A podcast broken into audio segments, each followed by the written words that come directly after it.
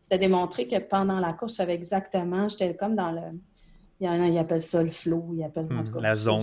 Oui, la zone. Puis j'étais capable de, faire ça. Mais à ce jour, je ne sais pas comment je faisais ça, à part que mes techniques de respiration. Épisode numéro 60 de Direction Excellence. Aujourd'hui, on fait une incursion dans la tête d'une quadruple médaillée olympique.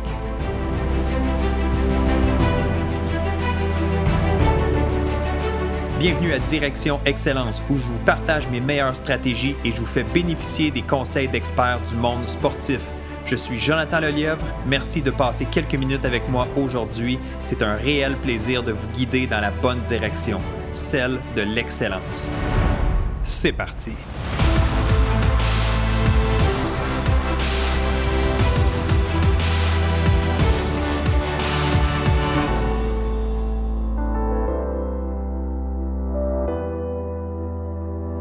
Salut tout le monde, bienvenue à ce nouvel épisode de Direction Excellence, épisode numéro 60 aujourd'hui.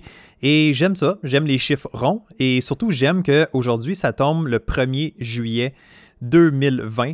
Alors, euh, vous le savez, je publie un épisode le 1er et le 15e jour de chaque mois. Alors, aujourd'hui, 1er juillet, ce qui veut dire ici au Canada la fête du Canada. Donc, on célèbre notre beau et grand pays. Alors, bonne fête du Canada à tout le monde euh, qui écoutait cet épisode et qui, qui est fier d'être Canadien. Parlant d'être Canadien, ben justement, j'ai un invité spécial aujourd'hui. C'est un épisode spécial, je crois aussi. Je suis vraiment excité de vous présenter cette entrevue-là que j'ai fait avec Tania Vissant. Tania Vissant, qui est une euh, quadruple médaillée olympique. Donc, elle a participé à quatre Jeux olympiques en patinage de vitesse courte piste. Et à chaque fois, à chaque fois qu'elle a participé aux Olympiques, elle est revenue à la maison avec une médaille en poche. Donc, c'est quand même pas peu dire, c'est quand même un bel exploit. Ça fait d'elle une, euh, une, Olympienne canadienne, une des plus euh, médaillées. Alors, euh, c'est quand même assez particulier, assez exceptionnel comme parcours. Puis, j'étais vraiment content que Tania accepte mon invitation et que je puisse lui poser quelques questions et qu'on puisse avoir un échange sur différents sujets.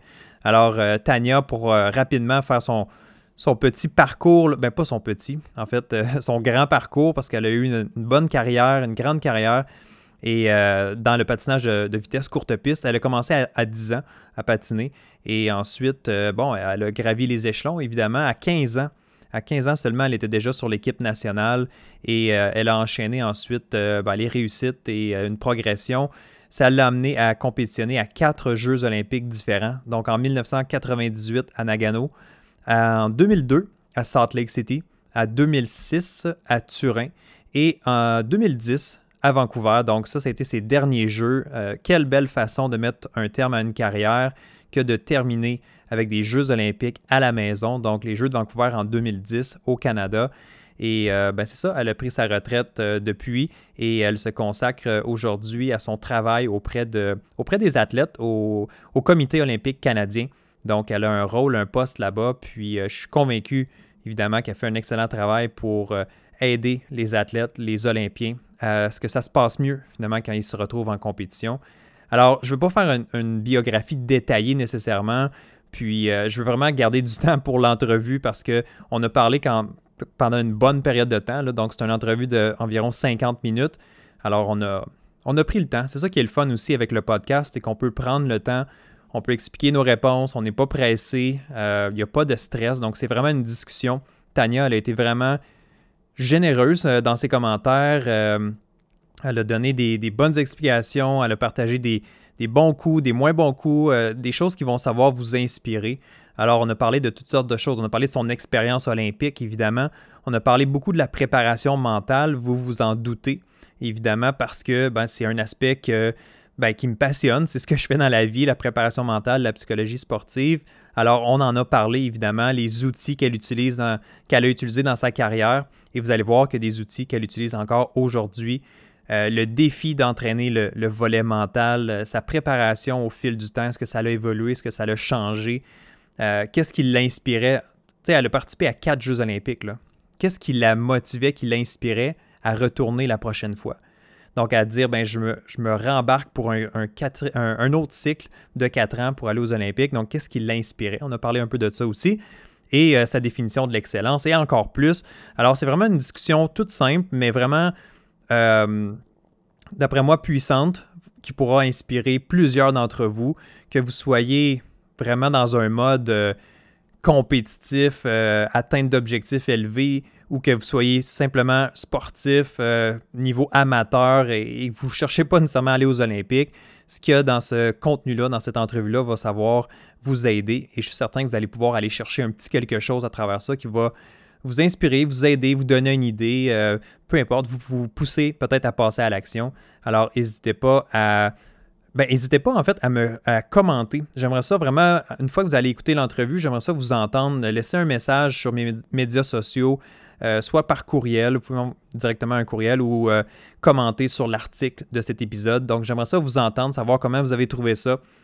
si, si, vous avez trouvé que c'était euh, justement, c'était de grande valeur ou pas? Euh, c'est quoi les, bons coups, les, bonnes, euh, les bons passages que vous avez retenus? Donc, je serais vraiment curieux d'avoir votre rétroaction là-dessus. N'hésitez pas à le faire. Et si vous aimez le podcast, bien évidemment, je vous invite à joindre, je vous invite à vous abonner au podcast pour vous assurer pour vous assurer d'avoir tous les prochains épisodes qui sont téléchargés directement sur votre application ou dans votre téléphone. Alors, cliquez sur subscribe, cliquez sur euh, s'abonner tout simplement, puis n'hésitez pas à en parler. Donc c'est quelque chose que je mentionne peut-être pas assez souvent, mais parlez-en. Je sais que vous appréciez le podcast, je sais que vous êtes là à l'écoute, mais si vous connaissez d'autres personnes qui pourraient en bénéficier, parlez-leur du podcast Direction Excellence, ça va m'aider à le faire découvrir et à continuer à bâtir cette belle communauté-là. Alors, sans plus tarder, sans plus tarder, on va débuter l'entrevue. Vous allez voir, on commence tout simplement. Euh, je, remercie Tania, puis après ça, c'est parti. Euh, je la bombarde de questions. Non, pas, pas je la bombarde pas, mais euh, vous allez voir qu'on enchaîne les questions, puis ça fait une belle discussion. Puis à la fin, je reviens avec vous pour faire une conclusion. Alors, je vous laisse avec l'entrevue ici avec Tania Vissant, quadruple médaillée olympique. C'est parti. Alors, salut Tania, bienvenue sur le podcast euh, Direction Excellence. Merci, merci d'avoir accepté mon invitation. Merci à toi. Aujourd'hui, tu, euh, je t'en ai déjà parlé, évidemment, on va, on va se concentrer sur l'aspect préparation mentale, le volet psychologique euh, de la performance sportive. Puis bon, évidemment, c'est, c'est ce qui m'intéresse et c'est dans ce quoi je travaille et que ma communauté me suit aussi. Donc, euh, j'ai des petites questions peut-être plus spécifiques, plus précises, jamais pour te rendre inconfortable. Donc, euh, j'ai hâte de, t'entendre sur ce, qu'on, ce que je vais te présenter aujourd'hui. Alors, la, première question toute simple, j'aimerais ça que tu, euh, du meilleur de tes souvenirs, que tu me parles un peu de la place de la préparation mentale dans ton succès. comment comment tu es arrivé à, découvrir finalement ce, ce volet-là ou à quel moment de ta carrière tu as vraiment comprise, peut-être que, oh wow, c'est important ou je dois mettre de l'énergie là-dedans. Donc, je suis curieux de voir un petit peu ton parcours à ce niveau-là. C'est intéressant que tu me poses cette question-là parce que c'est arrivé, c'est comme en phase la préparation mentale. C'est arrivé au début très tôt, mais je pense que, bon, il faut savoir que ça fait longtemps que que je suis retraitée, mais que j'ai patiné pendant vraiment longtemps. J'ai fait l'équipe nationale à 15 ans, puis j'ai arrêté quand j'avais 34 ans. Donc, c'est long là, pour être sur une équipe nationale. Euh, c'est arrivé au tout, pas, pas dans mes premières, certainement pas dans mon développement. Dans mon développement d'athlète, euh, la préparation mentale, je pense que ça s'en tenait beaucoup aux entraîneurs de développer cet aspect-là. Euh, puis il n'y avait pas nécessairement les. Il y en a qui avaient les aptitudes plus naturelles pour le faire, puis il y en a d'autres pas du tout. Euh, ça dépendait de l'entraîneur, mais c'était jamais parce que c'était prescrit. Euh, c'est arrivé beaucoup plus tard dans ma carrière que euh, c'est devenu plus prescriptif. La préparation mentale, disons, la même façon qu'on prépare, qu'on va au gym, qu'on fait de la muscu, qu'on fait de la récupération, qu'on fait des, des sessions d'étirement. Là, il est incorporé dans mon programme d'entraînement de tous les jours. Mais c'est arrivé plus quand j'avais, maintenant j'ai fait l'équipe à 15 ans, c'est pas arrivé avant mes 22-23 ans que là, on a commencé à travailler ce volet-là plus, euh, plus prescriptif. Donc, à 22-23 ans, bon, on a une, plus grande maturité, évidemment, qu'à 14-15 ans. comment tu as reçu, euh, pas reçu, mais comment tu as trouvé ça quand on, t'a parlé de ça la première fois ou quand on a dit, ben voici, ça fait partie maintenant de l'ensemble de ta préparation. On va, on va travailler sur un volet psychologique, une préparation mentale. Euh, est-ce que, autrement dit, est-ce que tu étais ouverte dès le départ à ça? Est-ce que tu étais prête à ça? J'ai toujours été euh, de nature prête euh, à accepter ce qu'on me lançait, soit les défis ou les interventions. La préparation mentale que j'ai eue au début, c'était beaucoup plus de groupe. Je me souviens, on avait, je vivais à Calgary, puis on avait une psychologue qui venait, puis elle faisait des sessions de groupe. C'était moins individualisé. Puis euh, euh, quand j'étais jeune, j'étais plutôt à, écouter ce qu'on avait à m'offrir, puis euh, j'absorbais beaucoup. J'en prenais, mais c'était rare que je prenais ma vie d'athlète en main moi-même puis que je me disais, OK, moi, maintenant, qu'est-ce que j'ai besoin? Qu'est-ce que j'ai vraiment besoin pour aller au-delà? Ça, c'est venu beaucoup plus tard. Ben, puis pour moi, je trouve ça tard. Là. Je trouve que les athlètes aujourd'hui, ils font ça vraiment jeunes. Ils font ça même dans le développement. Moi, je te dirais que vers 26, 27 ans, c'est vraiment là que j'ai commencé à dire, OK, c'est bien beau qu'on me dise quoi faire, mais moi, qu'est-ce que j'ai besoin pour pousser la note plus loin? Puis c'est là que j'ai commencé à, plus m'intéresser à ça, euh, à plus... Euh, je le faisais avant parce qu'on me demandait de le faire. Mm-hmm. Je te dirais que c'est ça. Puis après, c'est devenu parce que j'y croyais, puis je savais que ça, me donne, ça, allait me donner un avantage ou un edge sur mes compétiteurs. Comme mes compétiteurs. Fait que je te dirais que c'est ça la différence. Excellent. Puis y a-tu, euh, justement, dans ce que tu as fait, euh, j'aime beaucoup la distinction que tu as faite, là, évidemment, là, de, on se fait imposer ça versus à un certain point, on réalise que c'est important pour nous, puis on veut le faire de notre propre gré d'une certaine façon. Dans, ce que tu as fait en préparation mentale, dans tout ton cheminement d'athlète, est-ce qu'il y a eu un outil, euh, une rencontre, y a-tu quelque chose qui a été vraiment un, point tournant ou en anglais, on va dire un, game changer pour toi au niveau de la préparation mentale? Donc, ça pourrait être je sais pas, moi j'ai réalisé euh, la, puissance d'utiliser sa respiration ou j'ai commencé à pratiquer la visualisation puis ça a fait une grosse différence pour moi. Donc ça pourrait être un outil, ça pourrait être un concept. Y a-t-il quelque chose qui est un point tournant pour toi? Il y a deux choses qui sont, euh, qui sont un point tournant. La, relation qui est établie avec la personne. Euh, tant que cette relation-là n'est pas établie, je pense que c'est très difficile pour un, préparateur mental ou un psychologue de, pousser ses, outils plus loin. Tu sais, il y, a il y a une citation en anglais qui dit euh, We don't care what you know until I know that you care. Fait que, tu sais, c'est hmm. Il y a eu ça. Puis pour l'outil que tu dis que moi, j'ai vraiment aimé, quand on a essayé de C'est drôle que tu me parles de la visualisation parce qu'on en avait parlé un petit peu avant, toi et moi, mais la, la visualisation, c'est probablement la première chose qu'on a enseigné de m'enseigner. Puis c'est la première chose qui a fait que j'avais plus le goût de, me lancer dans la préparation mentale parce que je n'y arrivais pas. Fait que pour hmm. moi, c'était comme un échec tout le temps. Puis là, je ben, donc, euh, ça marche pas, je suis pas capable. Ça me créait plus d'anxiété. Parce que, bon, la visualisation, tu es supposé de, voir une course ou même un entraînement ou une portion de ton entraînement. Tu sais, c'est pas nécessairement une course au complet. C'est pas, pas obligé d'être en... Ça peut être simplement un entraînement, mais moi, ça m'angoissait, puis je me voyais jamais finir. Même si je prenais une étape petite, mettons, je prenais, je disais, OK, tu vas faire juste la portion de départ et non pas ton 500 mètres. Mais je, je finissais jamais, je n'arrivais jamais à me voir finir. Fait que ça me faisait angoisser plus. Puis fait que là, ça m'avait fait reculer envers la préparation mentale jusqu'à temps que quelqu'un commence à dire, ben, essaye donc la respiration. Puis c'est quand j'ai commencé la respiration que là, j'ai commencé à, à, trouver plus d'ancrage, puis d'être capable de, de, voir que là, mon angoisse, ça descendait, mon stress, si tu veux, l'angoisse, le stress, on fait ça comme on mm-hmm. veut. C'est là que ça a commencé à descendre. Puis c'est comme si j'occupais mon cerveau à faire d'autres choses que justement penser à ma course justement penser à le outcome ou qu'est-ce qui pourrait y arriver dans ma course. Puis ça, je pense que pour moi, c'était ça que j'avais besoin. J'avais besoin de me sortir de, de ma course. J'avais pas besoin nécessairement d'être dedans.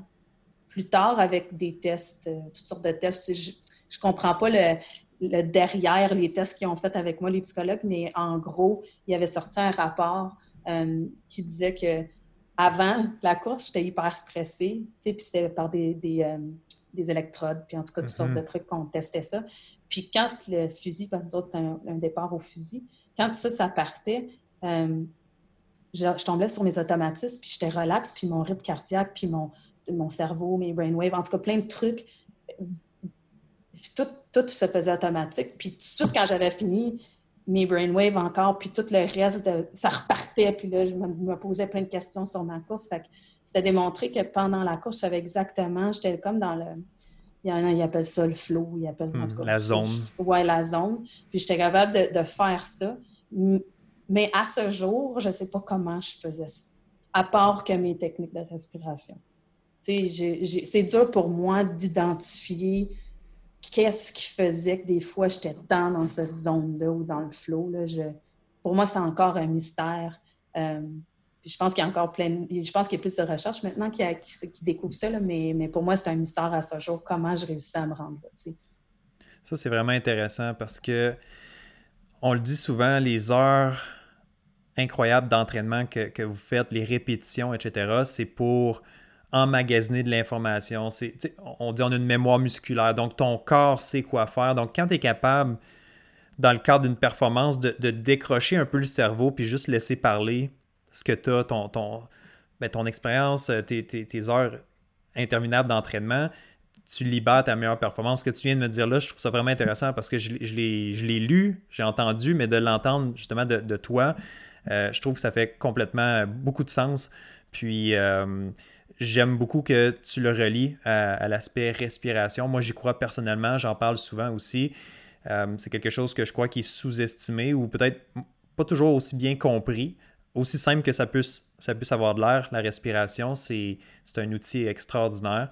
Est-ce que tu te souviens d'avoir utilisé justement la respiration comme un outil? Est-ce que tu te souviens d'avoir utilisé ça pas mal l'ensemble de ta carrière ou plus, mettons? Je, m'en sers encore.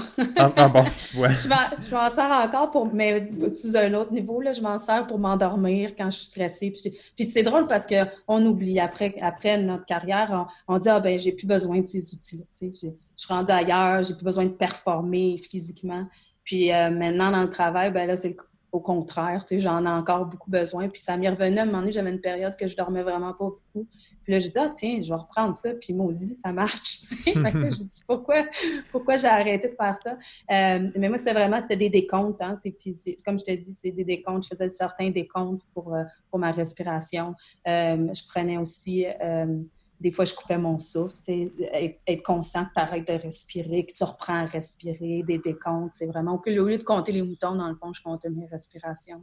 Tout à fait. Ah, exactement. Le, principe est, très bon. Puis, ça te permet justement de te recentrer sur toi. Puis, une chose que tu as mentionnée tantôt, puis c'est drôle parce que moi, personnellement, dans ma vie, je l'ai réalisé comme juste un peu, un peu sur le tard, je dirais. Là. Ça fait pas des, des années que je réalise ça, mais la, la, respiration, je dis toujours, elle a, euh, un impact ou une puissance double, dans le sens qu'elle vient euh, diminuer les effets physiologiques, donc te calmer, relaxer, détente musculaire d'une certaine façon, mais elle a un gros impact aussi, comme tu l'as dit tantôt, sur le mental, parce que le fait de penser à ta respiration ou à te concentrer à respirer avec ton ventre ou respirer profondément, ben, pendant que tu es en train de penser à ça, tu le dis, je pense pas aux résultats, je pense pas aux attentes, je pense pas à plein d'autres choses. Fait que ça permet aussi de te calmer au niveau plus euh, émotionnel, mental. Puis euh, je trouve que c'est un. Encore une fois, moi, je suis un grand croyant de ça, puis j'essaie d'en parler le plus souvent. Fait que c'est le fun d'avoir une confirmation que même toi, qui, aujourd'hui est retraité, mais de ça a l'air comme si je te vieillis beaucoup, mais à l'époque, on va dire, à l'époque, tu utilisais ça, puis encore aujourd'hui, même après carrière, c'est quelque chose de pertinent pour toi. Donc, c'est très, euh, c'est pas rassurant, mais je veux dire, c'est j'espère que c'est motivant pour les gens qui écoutent puis qui, qui doutaient un peu peut-être de cette utilité-là. Euh, c'est drôle parce que juste avant, avant qu'on fasse euh, cette entrevue, euh, au travail, on fait, on, on, venait, on, venait de terminer une session de mindfulness qui ont fait en webinaire, en format webinaire. Puis, tu sais, ça, c'est un autre fort. C'est pas de la respiration, c'est tout un autre truc, mais ça me ramène un peu à cet état de relaxation-là. Fait que je me demande des fois s'il y avait eu des sessions de mindfulness, est-ce que ça, ça aurait pu compléter euh, mes techniques de respiration, tu sais, que, parce que moi, c'est ça qui marchait, c'était pas nécessairement... Euh, puis, puis, puis, la méditation, ben ça, pour moi, ça ne marchait pas tant parce que justement, tu étais supposé de penser à rien. Puis moi, j'avais tout le temps des trucs qui me rentraient dans la tête. Euh, euh, fait que le mindfulness, je trouve ça, je sais pas c'est quoi, y a-t-il un mot pour Pleine conscience. La pleine conscience parce que en, je trouve que ça, ça te permet quand même de prendre connaissance de tes pensées sans les éliminer, sans te dire, ah, je suis pas supposé de penser à ça, sinon je suis pas dans ma zone de méditation. Donc, mais dans le temps, moi, ça en tout cas, ça existait sûrement, ça fait des années que ça existe, des millions d'années, mais c'était pas dans mon milieu. Puis je pense que c'est peut-être un outil qui, pour moi, aurait fonctionné. Tout à fait. Puis je suis tellement d'accord avec toi. Aujourd'hui, on, en parle. Il y, a, une certaine vague. Euh, faut pas dire, faut pas croire que ça s'applique nécessairement à tout le monde, euh, puis que tout le monde peut en bénéficier. Mais euh, c'est de plus en plus répandu. Puis les athlètes le partagent. C'est le fun de voir que les athlètes aujourd'hui sont de plus en plus ouverts sur la, portion mentale. Puis les athlètes de tout niveau, les athlètes professionnels. Dernièrement, sur les médias sociaux, je regardais une citation d'un athlète, euh, ben, Lionel Messi, qui est un des meilleurs joueurs de soccer au monde. Je veux puis même lui, il notait ça. Il dit Je vois maintenant l'importance, je vois plusieurs athlètes qui sont de plus en plus conscients de cet aspect-là. Euh, alors, il y a du chemin qui a été fait. Là. Je veux dire, moi, j'ai. J'ai gradué euh, de l'université en 2010, puis à ce moment-là, je disais, ah ben, 15 ans passés, on n'en parlait pas, parlait pas beaucoup, ça a évolué, mais je trouve que dans les, les 10 dernières années, ça a encore évolué plus davantage. Peut-être avec la présence justement des, athlètes sur les médias sociaux. Peut-être qu'il y, a plus de, de partage qui se fait à ce niveau-là. Mais, euh, mais c'est le fun. C'est le fun de, l'entendre. Puis euh, euh, effectivement, la, pleine conscience, c'est quelque chose qui, peut être. Ben, si vous êtes curieux, allez faire vos recherches. Il y a beaucoup de choses qui sont déjà partagées à ce niveau-là.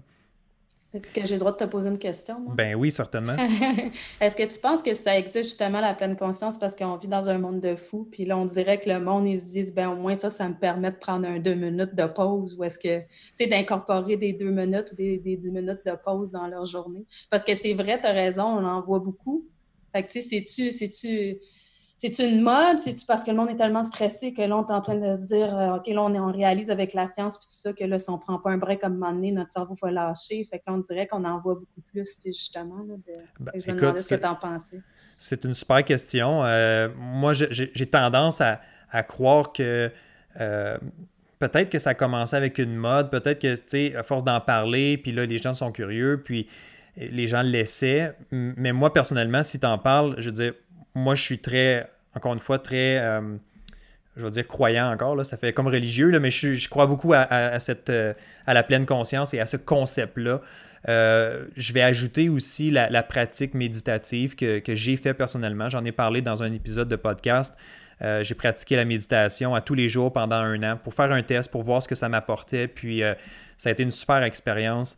Euh, si j'avais le, numéro de l'épisode en tête, là, je, vous, le référais, mais euh, c'est dans la liste des épisodes, c'est disponible. J'explique mon, parcours avec ça. Puis, euh, je crois qu'aujourd'hui, avec, oui, les médias sociaux, avec les distractions, avec le rythme effréné de la vie qu'on a, je crois que c'est encore plus pertinent et c'est peut-être pour ça qu'on en parle plus aujourd'hui. Mm-hmm. Puis, ne serait-ce que juste prendre deux à trois minutes par jour pour t'arrêter, moi, je dis toujours la même chose. Ton, je, fais, je sais pas si c'est une analogie ou je fais une référence, mais disons ton cœur, il bat sans cesse. Tous les jours, toute ta vie, jusqu'à temps que ce soit terminé, mais ton cœur va battre et va faire un travail. Imagine si lui, il te parlait, il aimerait ça avoir une pause. il aimerait ça te dire, OK, donne-moi un break, là, je travaille fort, je pompe à tous les instants. Malheureusement, évidemment, pour les raisons qu'on sait fort bien, on ne peut pas donner une pause à notre cœur notre esprit, c'est un peu la même chose. Ça n'arrête jamais. On est toujours en train de penser, on a toujours des, idées, des flashs. C'est un flot constant. Mais la différence avec notre cœur, c'est que notre cerveau, notre, notre, esprit, on peut lui donner une pause. Puis, ne serait-ce que, comme j'ai dit tantôt, une minute, deux minutes, 30 secondes s'il faut, moi, je pense que c'est bénéfique.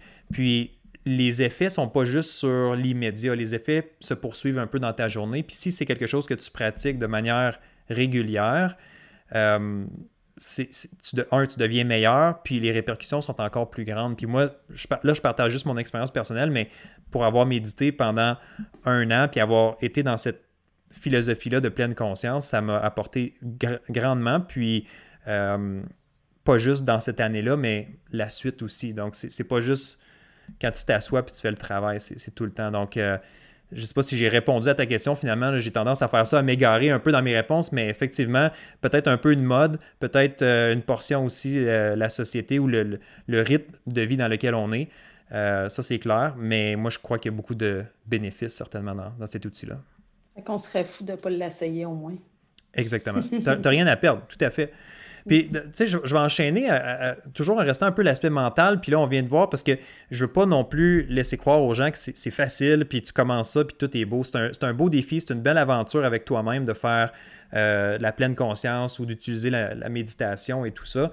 Euh, mais si je te posais la question à toi en tant qu'athlète, en tant qu'ancienne athlète, en tant qu'olympienne et tout ça, est-ce que tu, tu dirais que ça a été plus difficile ta préparation au niveau physique ou technique ou même au niveau euh, tactique, ou ça a été plus difficile sur le plan du mental? Donc, dans, quelle sphère peut-être tu dirais j'en ai arraché le plus ou j'ai mis plus d'énergie ou plus d'efforts euh, au niveau de ta carrière?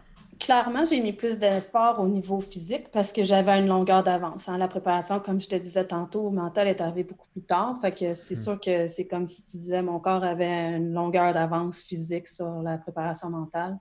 Euh, la préparation physique, c'est comme, euh, c'est comme quasiment instantané. La progression que tu vois, l'effet que tu vois, euh, tu le vois tout de suite. Préparation mentale, c'est plus long. Fait le découragement dans la préparation mentale, il est plus fréquent que, en tout cas pour moi, la préparation physique. Là, j'enlève les blessures, j'enlève toutes ces affaires-là, mais si tu regardes l'effet direct en physique versus mental, des fois, tu le vois plus vite. Surtout si euh, c'est long pour toi apprendre euh, un, outil en préparation mentale. fait que là, tu t'acharnes puis tu te dis pourquoi. L'autre affaire que moi, je trouvais difficile pour la préparation mentale, c'est que même si, c'est drôle que je vais dire ça parce que tout le monde croit le contraire, mais je ne suis pas disciplinée. Hmm. Il y a beaucoup de monde qui dit Ah, les athlètes, ça doit prendre nom de la discipline. on entend tout le temps ça. Moi, là, c'est l'effet de groupe, c'est le fait que moi, s'il y a quelqu'un qui m'attend, je vais y aller. Euh, si, si, j'avais tout fait ça tout seul, probablement que j'aurais pas été un Olympiade. C'est parce que j'avais des gens qui dépendaient de moi, qu'il fallait que je me, je, me, déplace pour aller à l'entraînement, qui étaient là, qui m'attendaient. C'est ça qui m'a drivé dans ma carrière. Puis je trouve que la préparation mentale, ça prend de la discipline. C'est pas ma force. Parce que c'est vite oublié. Hein. Ah, faut mettre ça tantôt. Ah, j'ai pas le temps, je vais écouter Netflix. Ouf, fait que c'était plus difficile pour moi. Euh, fait que c'est pour ça que faut bien que tu comprennes pourquoi tu le fais. Puis il faut que ça vienne plus tard avec un plus de. Pour moi, ma maturité est arrivée à tel âge. Tu sais, c'est pas, pas un âge, là, mais pour moi, c'était un âge X. Puis c'est là que j'ai commencé à dire OK, là, j'ai besoin de ça versus. Euh, versus euh, aller m'entraîner, ou euh, une préparation physique. Fait que j'avais besoin de comprendre, vraiment bien saisir l'impact que ça allait avoir, puis les avantages que ça allait me donner sur d'autres gens, puis aussi les bienfaits sur moi-même. Pas juste, tu sais, je faisais pas juste compétitionner pour, pour clencher le monde, je le faisais parce que ça me faisait sentir bien, là, tu sais. Puis, mm-hmm. euh, fait que c'est comprendre aussi l'avantage, mais aussi les bienfaits que ça peut t'apporter. Euh, pour toutes, là, pour 24 heures sur 24 dans ta vie. Là. Fait que, mais ça a été plus difficile la préparation mentale. Euh, moi aussi, j'ai des longues réponses. Mais oui, définitivement, définitivement, la, préparation mentale, ça a été plus rachant pour moi que, que la préparation physique. Ben, écoute, tu as dit beaucoup de choses euh, sur lesquelles je pourrais revenir. Je vais, me limiter à quelques points, mais merci pour ce partage-là. Merci pour, pour ta transparence aussi. Euh, L'idée de la discipline. On pense que tous les athlètes de, haut niveau sont disciplinés. Ben, je pense que tu t'as ramené, euh, ramené un concept intéressant ici. on est tous humains, on a tous des défis, puis euh, on, peut, bien faire malgré qu'on a certaines, je sais pas si on va appeler ça lacunes, mais on a des défis à certains niveaux, puis c'est correct. Euh, ce que tu as mentionné en termes de préparation mentale, je pense que c'est très clair. Je vais le reformuler en disant la préparation mentale, c'est pas aussi tangible, c'est pas aussi concret que l'entraînement physique. Je m'en vais dans le gym, je travaille fort, un mois, deux mois plus tard, je vois les différences, la différence sur les chiffres, sur ce que je suis capable de, lever, de pousser, etc. C'est très rassurant, c'est très motivant. Tandis que l'aspect mental, effectivement, c'est un défi euh, de savoir est-ce que je fais les bonnes choses, est-ce que je progresse. Euh, je pense que c'est plus en termes de quand tu arrives en compétition dans les moments importants, puis que là, tu te réfères à ces outils-là ou que tu réussis à performer à un niveau que tu n'avais jamais performé avant, là, tu, donnes un peu plus crédit à l'aspect mental, probablement. La, raison pour laquelle moi, j'ai continué, puis surtout plus tard dans ma carrière, c'est que, bon, il y a le. je, suis bien forte sur le je veux pas avoir de regrets. puis je me disais, pourquoi? C'est quoi mon désavantage de le faire?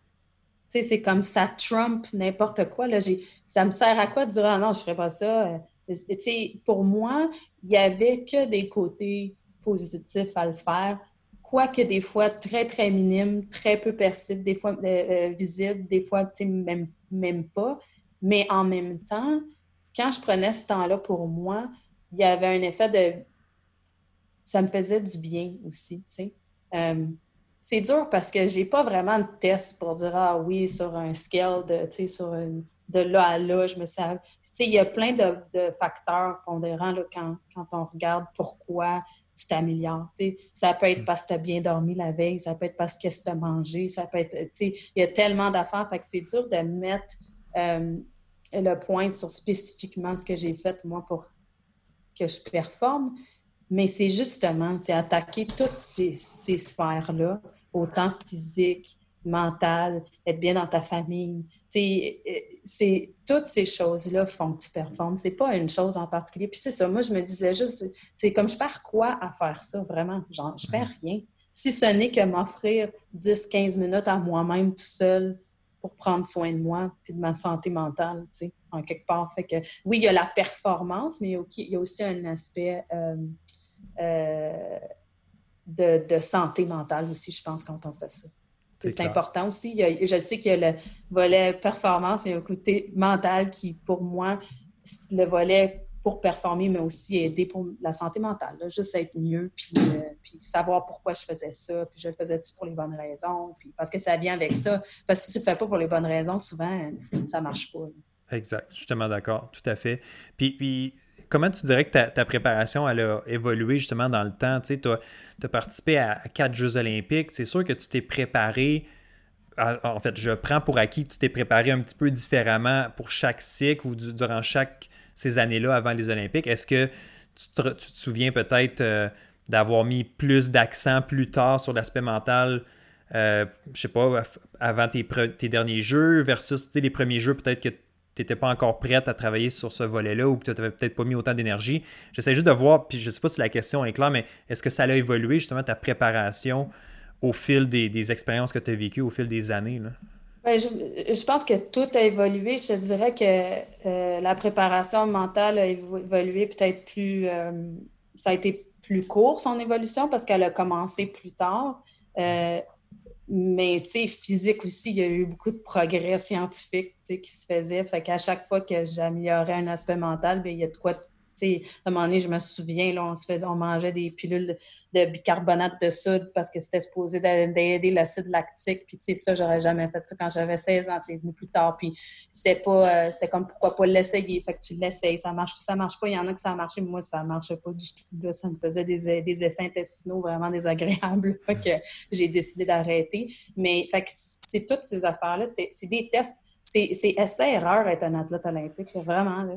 Vraiment. Puis, euh, puis après, ben, c'est juste que quand tu vieillis, puis quand tu matures, tu prends un petit peu plus de responsabilité pour ces essais-erreurs-là. Puis quand tu commences, souvent, c'est donné par quelqu'un d'autre, par tes entraîneurs. Puis à un moment donné, c'est toi qui proposes des choses. Hey, qu'est-ce que tu penses de ça? Ou comment est-ce que je devrais faire ça? Puis c'est une discussion, puis un dialogue avec, avec tes intervenants, que ce soit préparateur mental. Parce que même avec les préparateurs mentaux, c'est une négociation. Des fois, j'étais comme ça marche pas ce que tu me dis. Fait qu'on peut-tu hmm. trouver un autre chemin ou un autre une autre façon de faire. Puis ça a été la même chose avec mes, mes entraîneurs en patin ou mes entraîneurs en muscu. Des fois, en muscu, on travaillait à telle sphère, puis moi, ça avait l'effet contraire ou ça marchait pas tant. Puis c'était l'effet placebo. Hein? Dès que l'athlète commence à croire que ça marche pas, oublie ça, ça marchera pas. Moi, j'en suis convaincue. Là. Quand j'étais convaincue qu'il y avait telle affaire qui allait marcher, tu n'étais pas capable de me l'enlever parce que, tu sais, c'est ça. Fait que tu peux pas enlever cet effet-là, l'espèce d'effet, ce que l'athlète croit, qu'il pense qu'il va être ça va être bon pour lui.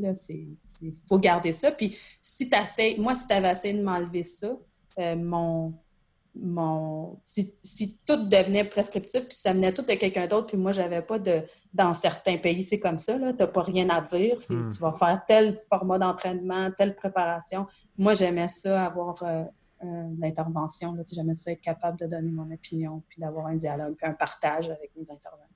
Ah, écoute, puis il n'y a pas de solution, justement. ça, résume bien l'idée qu'il n'y a pas de solution qui s'applique à tout le monde. C'est pas, en anglais, on dit one size fits all. C'est pas ça. Il faut être capable d'être spécifique selon l'athlète, selon la personne, selon euh, ben, tout, selon quel type de corps elle a, quel type de fibre musculaire elle a. Écoute, je ne suis pas expert dans les autres domaines, je ne peux pas aller là, mais en même temps, c'est tellement important. Puis ce que j'aime, c'est que tu dis, tu sais, à un certain point, tu prends aussi le contrôle de ta carrière, tu, commences à savoir ce qui est bon pour toi, tu commences à poser plus de questions. Il euh, faut être capable de faire confiance aussi, mais il faut être capable aussi d'avoir ces discussions-là. Puis là, j'avais le goût de. J'avais le goût de te taquiner un peu là, euh, avec ce que tu viens de dire. Euh, tu sais, je demandais plus ou je posais des questions ou si je voulais ça, je, je, le faisais. Est-ce que tu étais une athlète, une athlète un peu, un peu tannante, un petit peu euh, euh, demandante envers tes, ton, ton, entourage, ton, les gens qui. Euh, je pense que j'ai eu mi-carrière, oui. Ou est-ce que là, il a fallu que je m'assoie avec un entraîneur puis qu'il dise, ben là, tu sais, je pourrais pas t'aider si tu passes ton temps à aller chercher des intervenants à l'extérieur de notre programme parce que j'avais comme pas entièrement confiance à ce qui se passait euh, sur l'équipe nationale avec l'entraîneur en chef avec lequel j'étais. Puis c'est ma propre faute. Parce que c'était comme si moi, si, je pensais que si j'allais chercher d'autres intervenants que les autres dans mon équipe n'avaient pas, j'allais avoir euh, j'allais, j'allais atteindre un autre niveau. Tu sais. Puis ce que ça faisait, c'est l'effet contraire. C'est-à-dire que là, eux, j'allais au centre d'entraînement parce que c'était un, centre, pardon, c'était un centre euh, national centralisé qu'on appelle. Donc, euh, on s'entraînait en groupe. Puis là, je faisais cet entraînement-là. Puis là, j'allais avec des intervenants à l'extérieur du groupe d'intervenants. Puis là, je faisais d'autres choses qui, eux, n'étaient pas nécessairement en communication avec les intervenants du centre.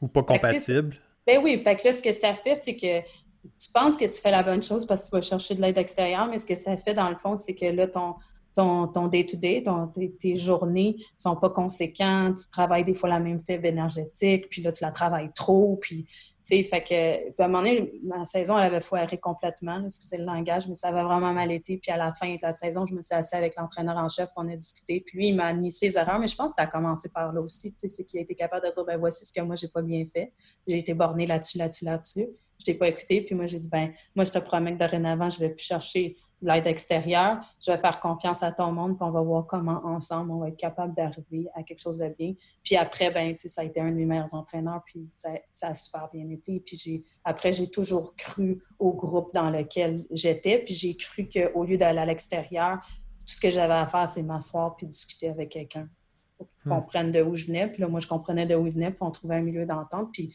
franchement, ça m'a servi pour le reste de ma carrière. Après, j'ai plus jamais eu de problème de personnalité là, avec mes entraîneurs. Vraiment.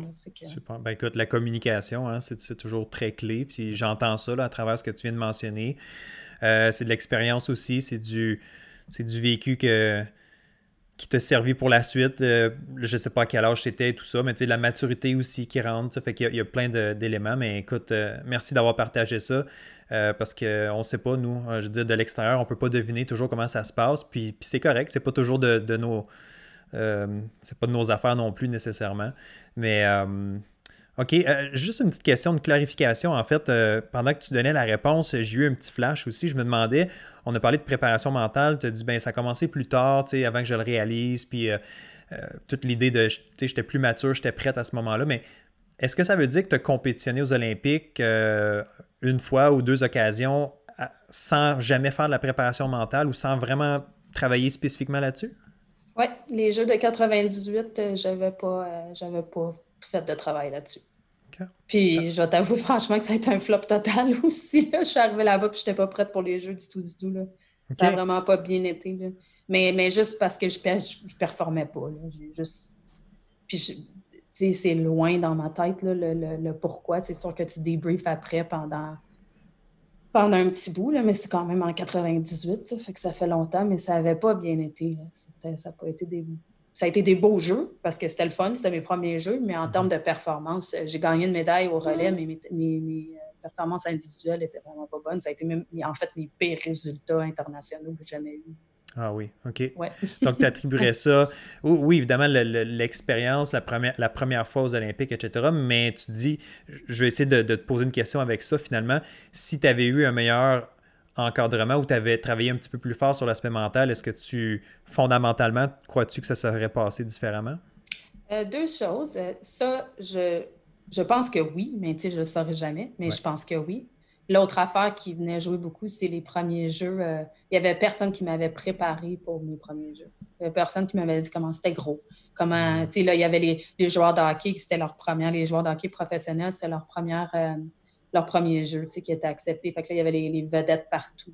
Euh, il n'y avait jamais personne qui m'avait parlé de comment ça, allait se passer, comment il allait avoir tous les autres sports, puis tu mangeais à la cafétéria, puis qu'il y avait un mec d'eau en dedans de, la cafétéria. Puis tu sais, maintenant, on fait beaucoup plus de travail là-dessus, puis à cette heure, ils, savent tout ça, mais, moi, il n'y avait jamais personne. Moi, je pensais que je m'en allais dans une autre compétition, puis c'était mon rêve d'aller au jeu, mais je n'avais jamais réalisé qu'à l'extérieur de la compétition, il y avait comme ce, gros party de monde là, dans lequel mm. j'allais.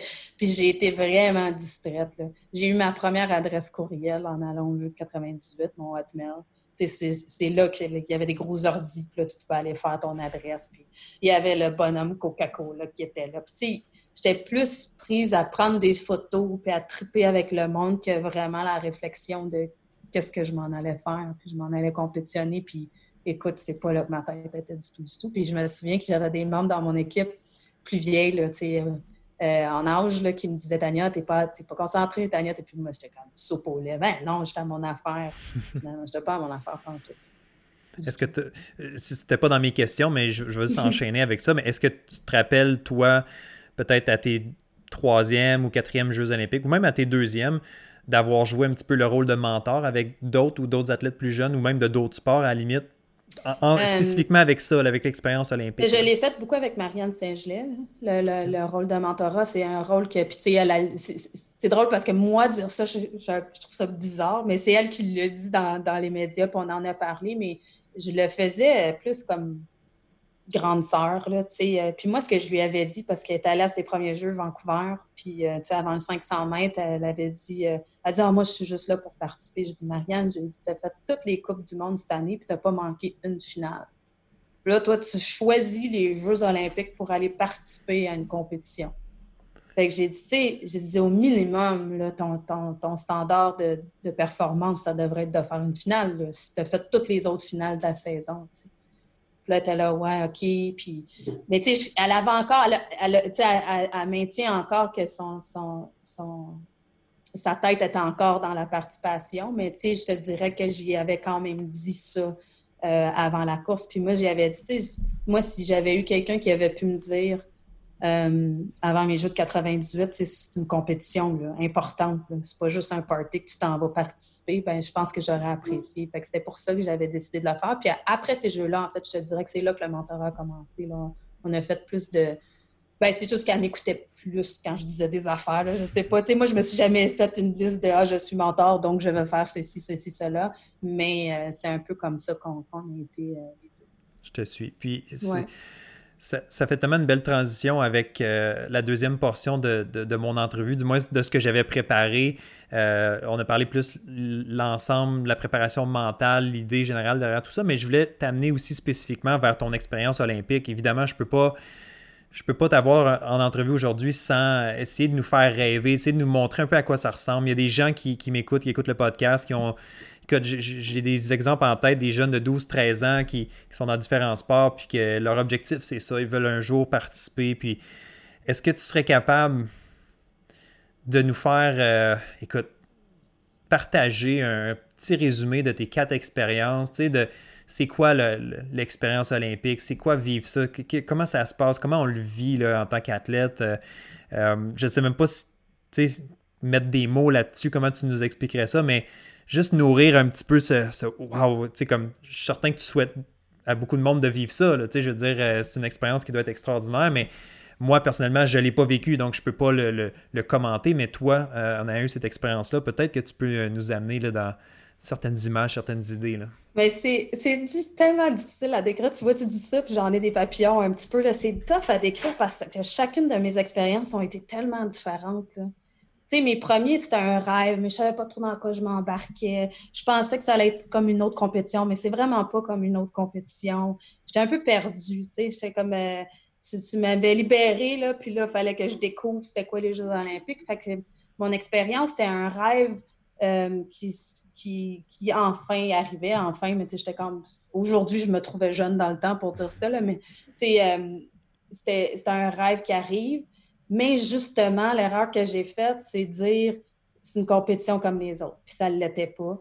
Euh, puis en même temps, même si c'était une compétition comme les autres, je n'ai même pas mis autant d'efforts que ce que j'aurais fait pour une compétition comme un autre. En me disant, mm. ben c'est mes premiers jeux, c'est pas grave. Tu t'enlèves de la pression. C'est mes premiers jeux. Tu sais, c'est pas grave, c'est mes premiers jeux. Euh, je m'en vais là participer. Puis, tu sais, je ne m'étais pas mis des objectifs précis de performance. Puis ça, je l'ai regretté. Tu sais.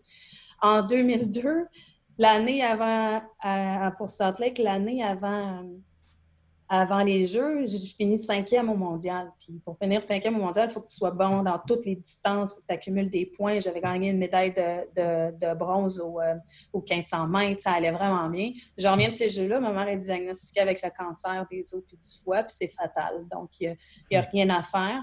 Fait que l'année des jeux, pour me classer pour les jeux, j'ai peine et de misère à me classer. Je fais un genre de burn-out euh, physique, mental. Euh, j'ai eu de la misère à me classer. Je me suis classée pour aucune, euh, aucune performance individuelle, juste le relais, puis même pas la finale, juste la semi-finale. Je suis allée à ces jeux-là de reculons. Ma mère était malade en traitement, elle ne pouvait pas venir me voir au jeu. En 98, mes parents n'étaient pas venus parce que c'était trop cher, c'était au Japon, puis ils ne pouvaient pas se le permettre. Fait que ces jeux-là étaient empreints de,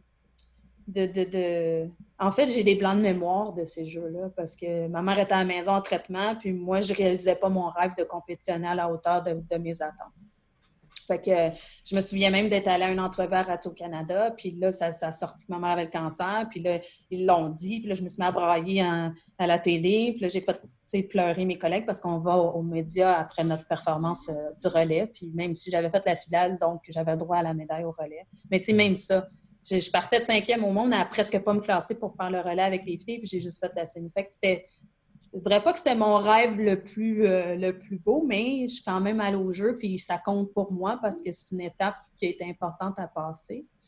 Puis en 2006, ça a recommencé à remonter juste avant 2006. Ma, maman est décédée euh, en 2004.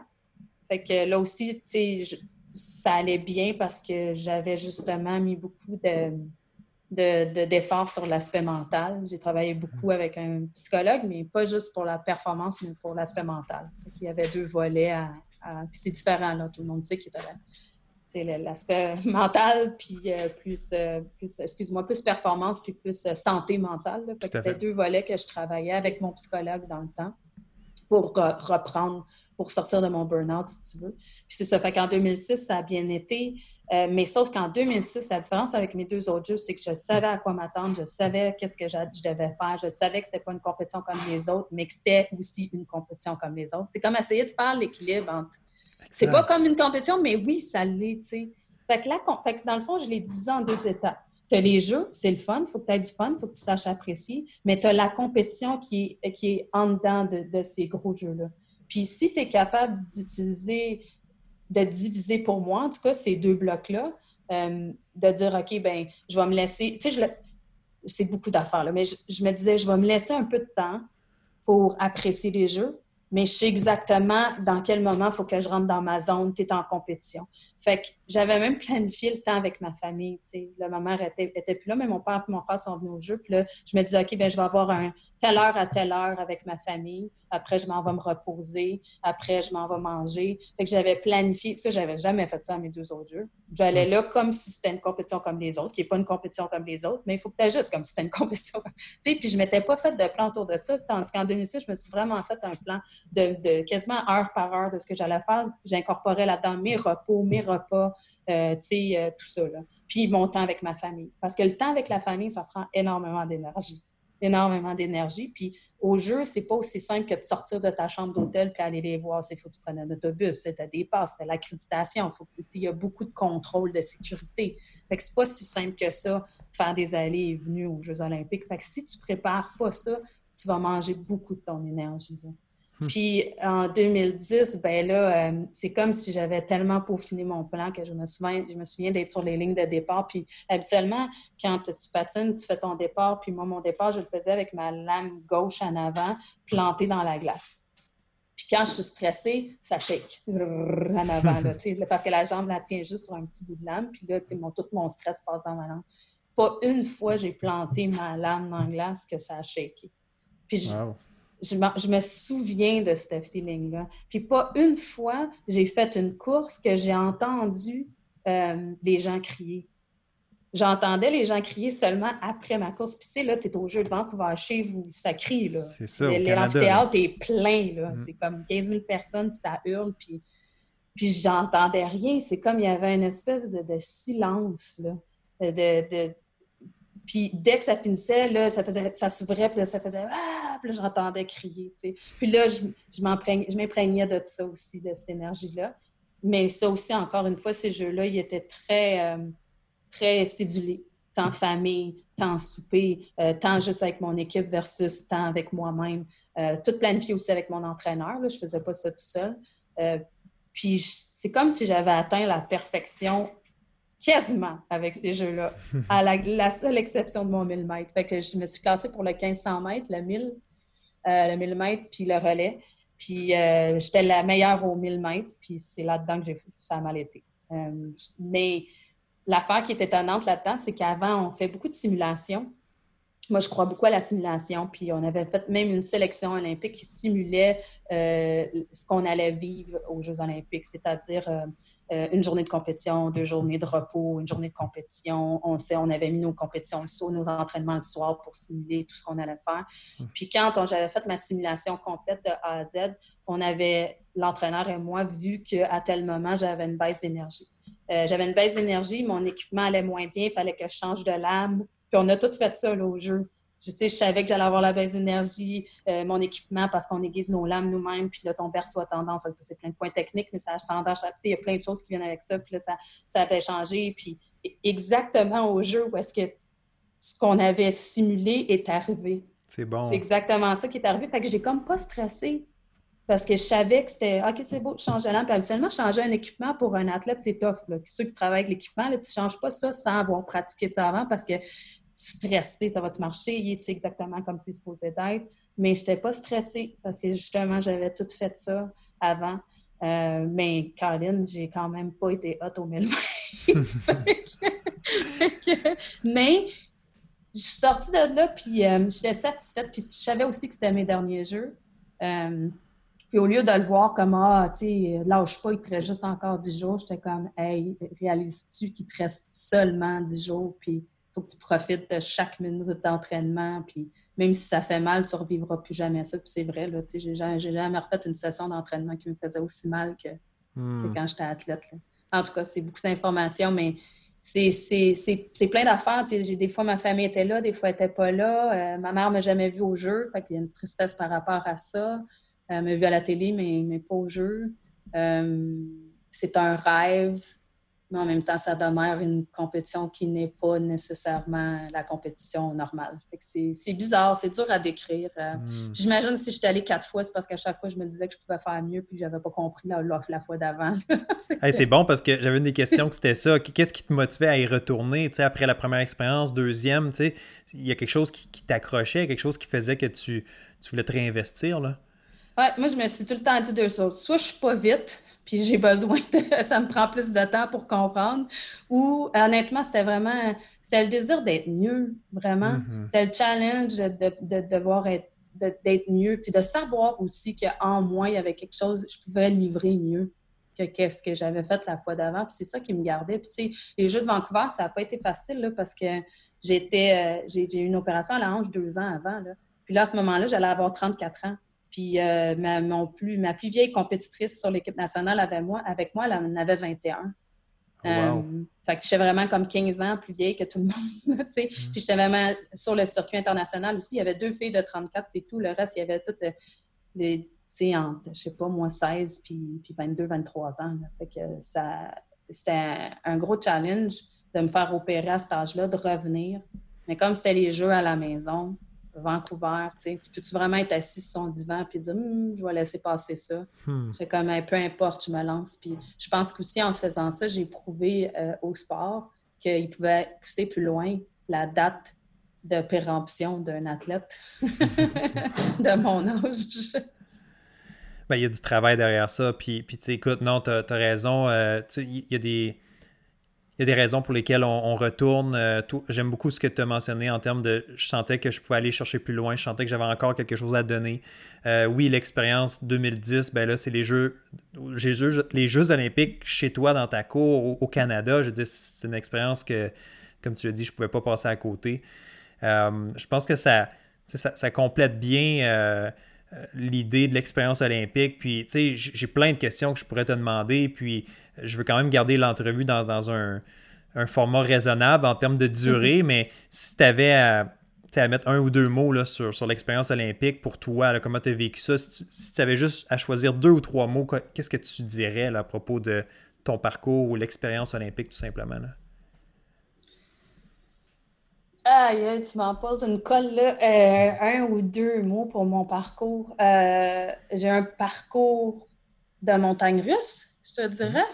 Ça n'a pas été une, ligne droite. Il y en a qui ont des lignes droites. Tu, penses à, mettons, euh, je connais pas Alexandre Bilodeau, sa vie personnelle au bout, là, mais lui, il est arrivé, il a monté, puis ça a marché. moi, ça a été très montagne russe. Mon rêve a toujours été de gagner une médaille individuelle. Je ne l'ai jamais gagné, cette médaille individuelle-là. Mais j'ai gagné tellement plus. J'ai gagné euh, euh, une connaissance de, moi-même que je ne suis pas sûre que j'aurais eu sans le sport. tu vois, c'est pas un ou deux mots. J'y arriverai pas à un ou deux mots. C'est euh, vraiment c'est vraiment, c'est impossible à un ou deux mots parce que ça te donne tellement, tu sais. Puis moi, ce qui est important là-dedans, que je veux que le monde se souvienne toujours, c'est que moi, j'ai toujours eu du fun. Ça a tout le temps été, j'ai tout le temps tripé sur mon sport, j'ai tout le temps tripé à faire ce que je faisais. Euh, ce désir-là de me dépasser, d'aller plus loin, puis juste le challenge de moi-même. Je suis capable de faire ça, moi, je suis capable, je vais aller plus loin.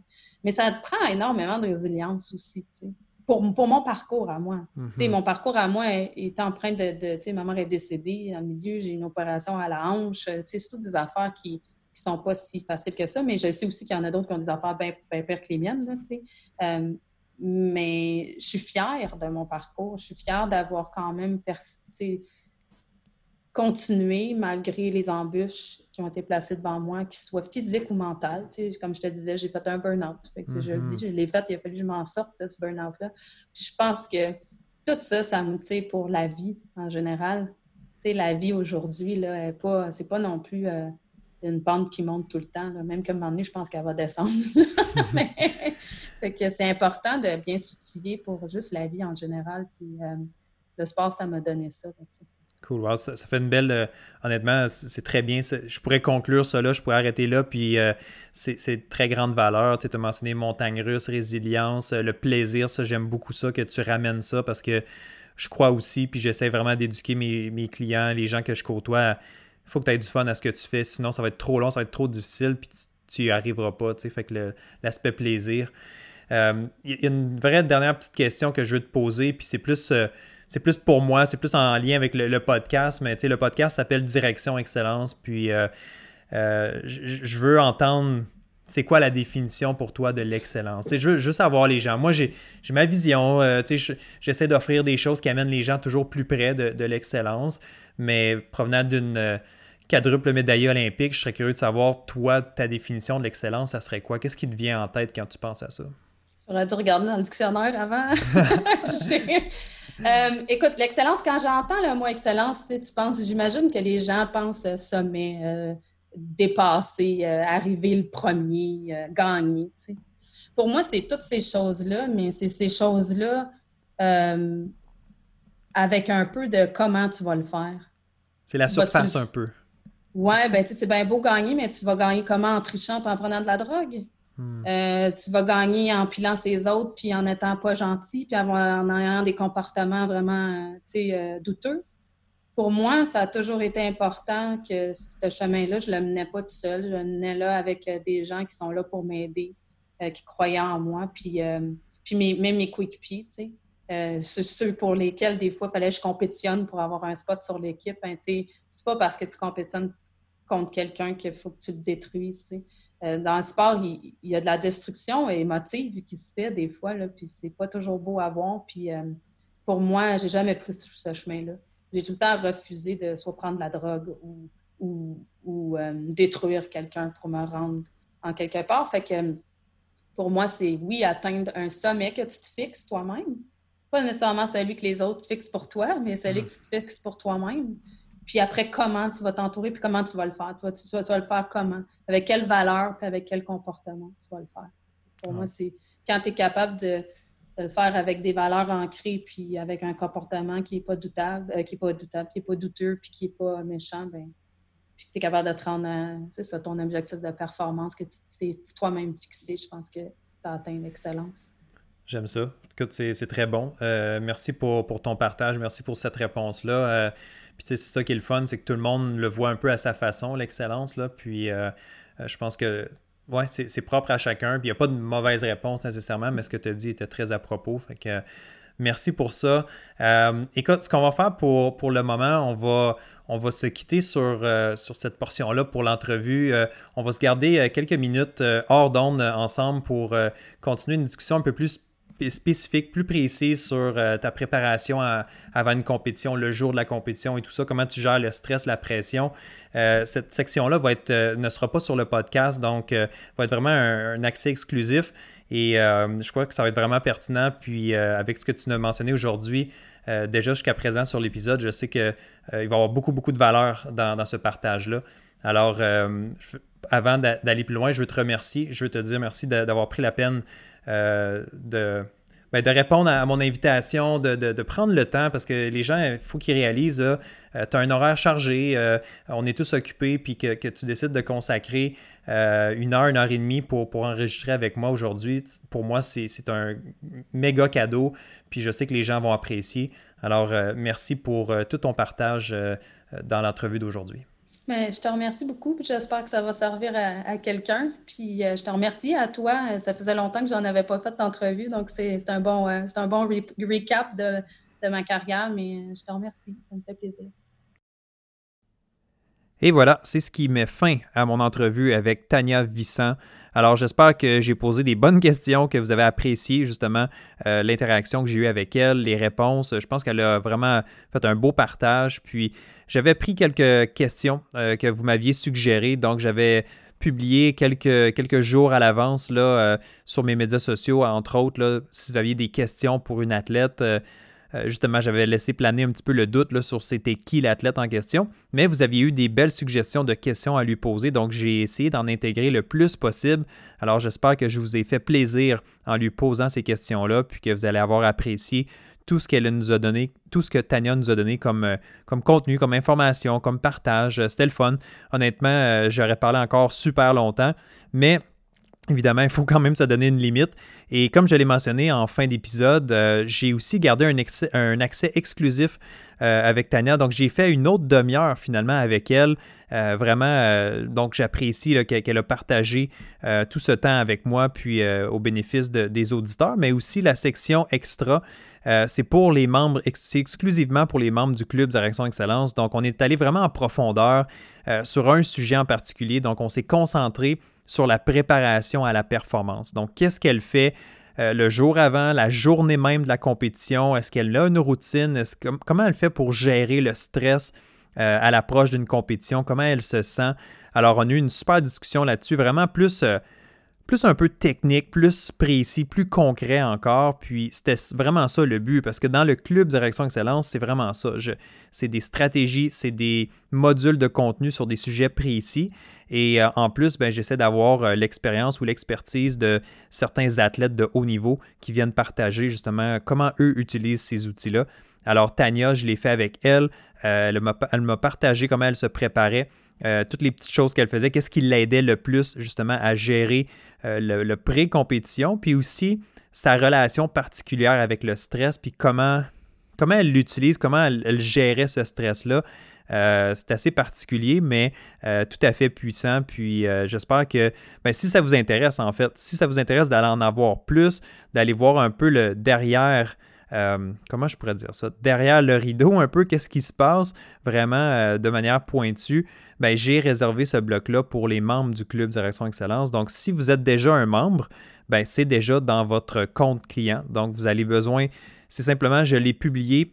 Euh, l'entrevue vidéo, donc c'est vraiment enregistré, donc c'est pas juste l'audio, c'est dans votre module 4. Donc la dernière leçon, j'ai ajouté une leçon d'extra dans votre contenu. Alors, si vous écoutez cet épisode-ci et que vous êtes membre du Club Direction Excellence, vous avez déjà accès à cette entrevue-là en entier. Donc, euh, allez-y, allez, euh, allez regarder ce qu'il y a là-dedans parce que c'est fort pertinent. Et si vous n'êtes pas membre du Club Direction Excellence, ben, c'est une belle occasion de joindre présentement euh, en vous rendant au www.directionexcellence.com. www.directionexcellence.com. Toutes les informations sont là pour joindre, pour prendre une bonne décision. Évidemment, je vous invite fortement à joindre cette communauté-là où il y a un investissement financier avec ça, c'est sûr, parce qu'il y a un accès exclusif, il y a beaucoup de contenu, il y a un soutien qui est là de ma part. Donc, je, supporte vraiment les membres du club. Je suis en direct avec eux de façon régulière pour répondre aux questions. Donc, le club Direction Excellence, c'est plus qu'une formation en ligne, c'est vraiment un programme, une expérience, c'est vraiment un tout inclus ben, tout inclus, pas comme un, pas comme un hôtel, mais c'est un programme clé en main. Vraiment, il y a de tout. Il il y, a un, parcours avec différents modules sur la préparation mentale. Donc, je vous guide vraiment de A à Z. Et à l'occasion, ben, j'ai des entrevues avec des athlètes comme ça, des entrevues exclusives que j'ajoute comme contenu supplémentaire pour, euh, ben, pour remercier les gens de, me faire confiance puis d'être euh, membre actif du Club Direction Excellence. Alors, si ça vous intéresse, que vous aimeriez en avoir plus sur ce que vous avez entendu aujourd'hui, que vous voulez aussi amener vos performances à un autre niveau, si vous n'êtes pas satisfait par vos performances actuelles, si vous avez des défis, si vous le savez, quand les deux oreilles, c'est peut-être votre plus grande faiblesse présentement ou c'est l'endroit où vous avez le plus de progression à faire et vous ne savez pas comment vous entraîner mentalement, vous n'avez pas les outils, bien, le club Direction Excellence est exactement là pour ça. Je vous accompagne, c'est complet. Euh, vous avez des exercices à faire, vous avez des, des, euh, entraînements à, faire aussi sur le, volet mental. Donc vraiment, tout est là. Euh, c'est un des meilleurs endroits pour débuter. Alors, www.directionexcellence.com, www.directionexcellence.com pour tous les détails et pour joindre le club Direction Excellence. C'est bon? Fait que, ben, pour nous, c'est tout aujourd'hui pour l'épisode de podcast numéro 60, un épisode assez chargé.